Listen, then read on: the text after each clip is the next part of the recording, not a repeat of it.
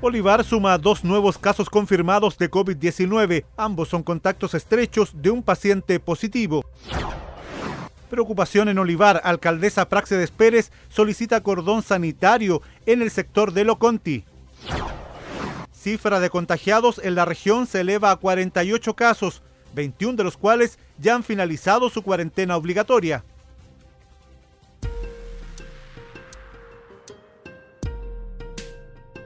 Hola, ¿cómo están? Soy Marco Fuentes y les doy la bienvenida a Reporte Sonoro, el podcast de TVN Red O'Higgins. Vamos de inmediato con las informaciones, ya que con dos nuevos casos confirmados, la región inició la sexta semana ya de pandemia en Chile.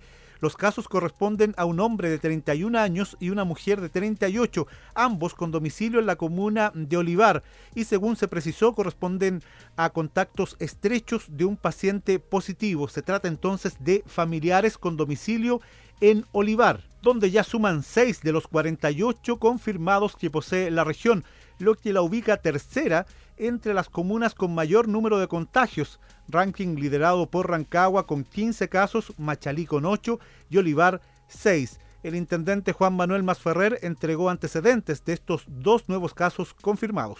Respecto a ambos casos, tanto 47 eh, como caso 48, debemos informar que es son familiares eh, directos eh, del caso 44 eh, y por lo tanto son contacto estrecho eh, desde ese punto de vista.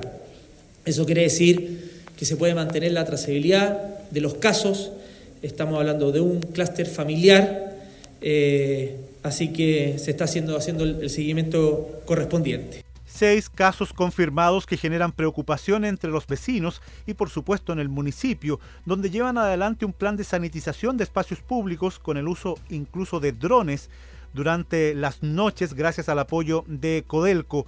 Pero a raíz de estos dos positivos dados a conocer en el último reporte oficial de las autoridades a nivel local, motivó a la alcaldesa Praxedes Pérez a comunicarse con el intendente Juan Manuel Masferrer y solicitarle que se establezca un cordón sanitario en el sector de Loconti, donde están concentrados los casos allí en la comuna de Olivar.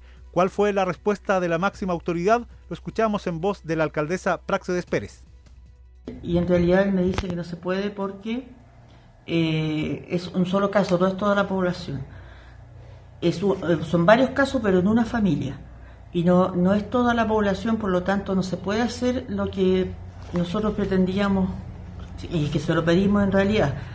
Y además hemos estado en contacto nosotros, yo personalmente, eh, mucho con el intendente para ir viendo todos los casos. Ellos ofrecieron ayuda para ir, venir a, a ver, eh, a, llevar un contacto directo y bien monitoreado a la gente, a sanidad de Rancagua por el tema del coronavirus en Olivar, específicamente en Loconti, que es el más fuerte en este momento.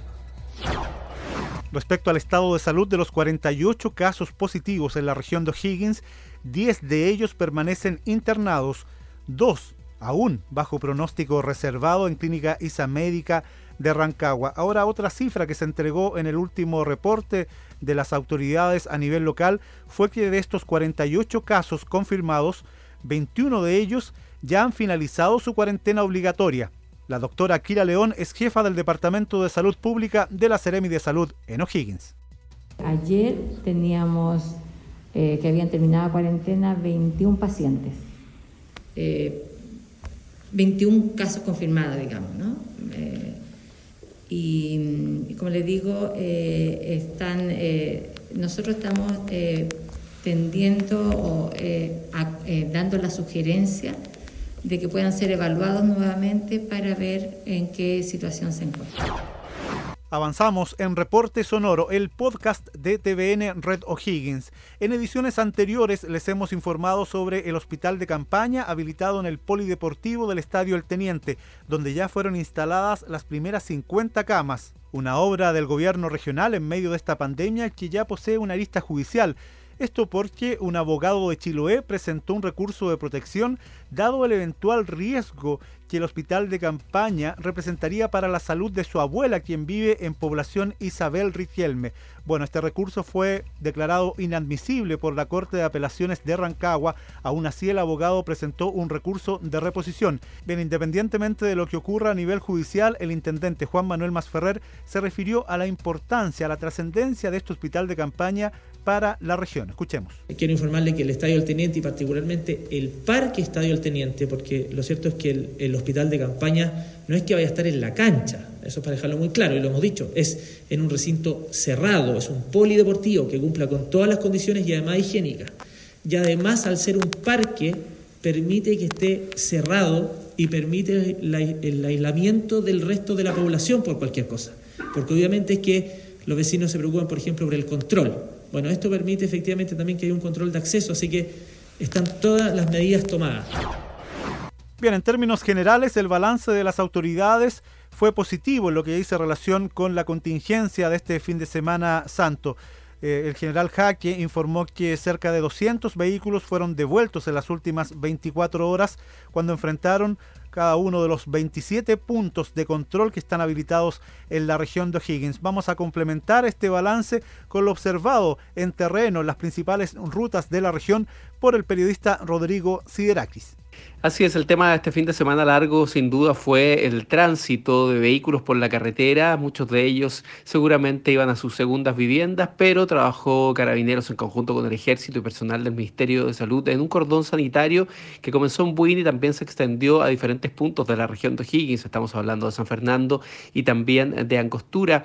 A las personas se les exigía el salvoconducto y también el permiso sanitario, pero la mayor problemática, aparte del jueves en la noche, se generó ayer a las 5 o 6 de la tarde. En el retorno a la región metropolitana porque muchas eh, personas que viajaban, pasajeros de buses, no portaban esa documentación y fueron devueltos hacia sus ciudades. De origen, lo que generó una situación bastante compleja porque había un escaso tránsito también de buses y un escaso tránsito de automóviles, fundamentalmente hacia el sur, pero paulatinamente ese hecho fue resuelto. Obviamente ayer no, no había, no vimos el mismo tráfico que hubo durante el jueves en la noche, pero hubo un flujo vehicular importante, sobre todo entre las 4 y las 7 de la tarde, lo que obligó de alguna manera a que Carabineras tuviese que hacer un control aleatorio a muchos de los automóviles que retornaban y también una revisión exhaustiva a quienes eh, despertaban alguna sospecha respecto si efectivamente iban a su segunda vivienda o retornaban a sus casas, fundamentalmente en Santiago. Fue el ambiente de lo que se registró este fin de semana y recordemos que ya en poco más de dos semanas más tendremos un nuevo feriado en el país, fin de semana largo, donde las autoridades ya están visualizando si se van a extender estos cordones sanitarios también en puntos como Paine o Angostura. Mañana les meteré bulla a partir de las seis y media de la mañana, pero tranquilo, hasta como a las 10 los voy a molestar. Después, ni un problema. Ese es el llamado a la tranquilidad que hizo Víctor González, piloto fumigador que el domingo desde muy temprano comenzó a realizar una inédita sanitización aérea en Santa Cruz. Esto gracias a una aeronave con capacidad para 1.500 litros que sobrevoló diferentes puntos del pueblo y llevó a cabo la aplicación de un producto natural libre de químicos y certificado de acuerdo a la normativa sanitaria. Así se refirió el alcalde William Arevalo a esta medida para combatir la pandemia del COVID-19 en Santa Cruz. Bueno, el balance de la sanitización aérea en nuestra comuna fue realmente un éxito eh, en todo aspecto, desde la parte técnica, la parte logística y también de la percepción de la gente. Creo que eso es importante y también un éxito porque logramos unir el mundo público y privado que es lo más importante, que nadie sobra. Y esto está accesible por parte de, la tecnología del Estado. Por eso el llamado eh, a, nuestro país, a, las autoridades de, que hoy día dirigen, es que tanto nacionales como gobiernos locales, el que podamos hacer los esfuerzos necesarios para poder llegar con estos elementos a la población, especialmente aquellas comunas o regiones que están siendo más afectadas por coronavirus. Así concluye Reporte Sonoro, un boletín informativo que también pueden escuchar en otras plataformas como Anchor y Spotify. Los invito a profundizar estos y otros contenidos en nuestra edición central de 24 horas Red O'Higgins. Soy Marco Fuentes y nos reencontramos en la próxima entrega. Hasta pronto.